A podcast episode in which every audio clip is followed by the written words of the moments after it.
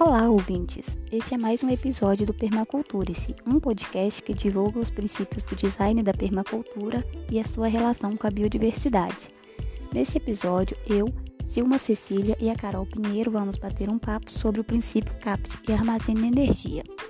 Vamos conversar aqui sobre formas de captar e armazenar energia para o uso doméstico buscando estabelecer uma relação sustentável de equilíbrio e harmonia com a natureza, visando assim reduzir impactos ambientais. Que ótimo, Silma, mas e esses impactos ambientais? Do que se tratam? Ah, Carol, são muitos. Sabia que grande parte da energia que utilizamos provém de recursos não renováveis, como petróleo, gás natural, carvão? Isso gera muita poluição.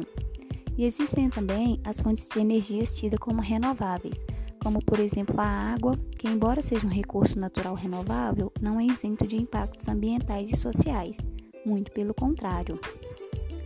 Sabe, Silma, me lembrei da usina de Irapé, que fica aqui no Vale do Jequitinhonha, uma obra enorme que barrou o rio e com isso alagou grande área, atingindo mais de 1.200 famílias que se dedicavam à agricultura familiar, incluindo comunidades quilombolas.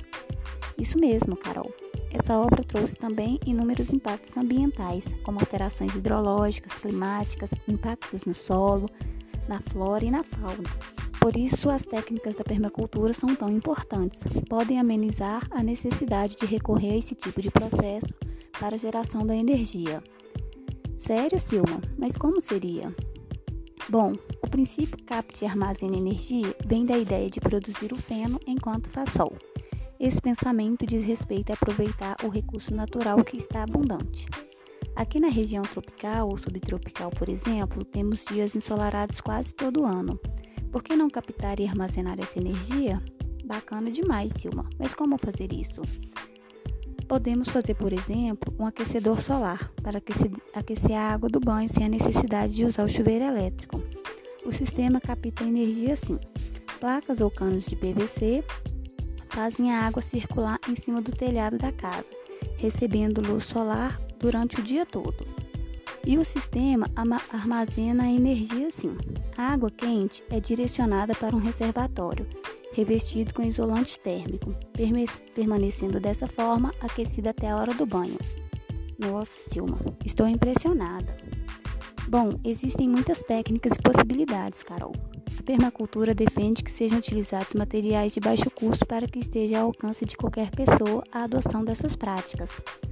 Vai lá no site sempresustentável.com.br, lá o permacultor Edson Urbano explica tudo direitinho e dá um monte de dicas de soluções de baixo custo que você pode adotar no seu dia a dia.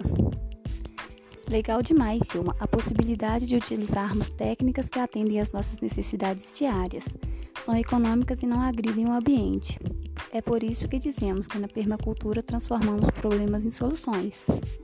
Nossa, Carol, adorei o nosso papo e acho que conseguimos alcançar nosso objetivo de levar para os ouvintes uma reflexão sobre o quanto a nossa biodiversidade arrepende nossos hábitos e que como temos ao nosso alcance técnicas que contribuem para sua preservação. E para concluir, trouxemos uma reflexão. A natureza usa energia solar há milhares de anos e bem usada. Só a raça humana ainda não conseguiu usar em toda sua possibilidade. E você aí? Gostou das nossas reflexões? Aplique no seu cotidiano e replique para os seus amigos. Cuidem-se e permaculturem-se. Esse foi um episódio Capte e Armazene Energia, produzido por mim, Silma Cecília, e pela Carol Pinheiro sob orientação da professora Maíra Goulart. Não deixe de conferir os outros episódios do Permacultures, um podcast produzido por estudantes do curso de Ciências Biológicas da Universidade Federal dos Vales do Jequitinhonha e Mocuri, em parceria com o projeto de extensão Diálogos entre Educação e Permacultura.